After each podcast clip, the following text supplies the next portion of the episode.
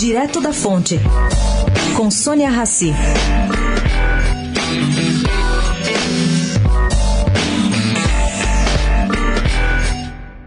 Plenário do Supremo Tribunal Federal retoma hoje o julgamento das ações de inconstitucionalidade cruciais não só para o futuro da Petrobras, mas também para o de outras estatais que desejam privatizar ativos.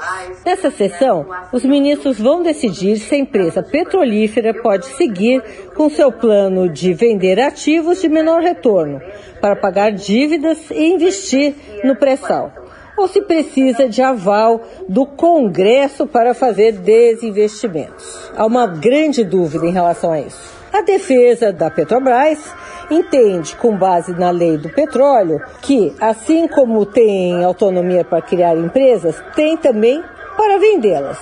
De mais de 120 empresas subsidiárias e coligadas criadas em seus 65 anos de história, a Petrobras só teve uma que teve um arbítrio, que foi a Transpetro.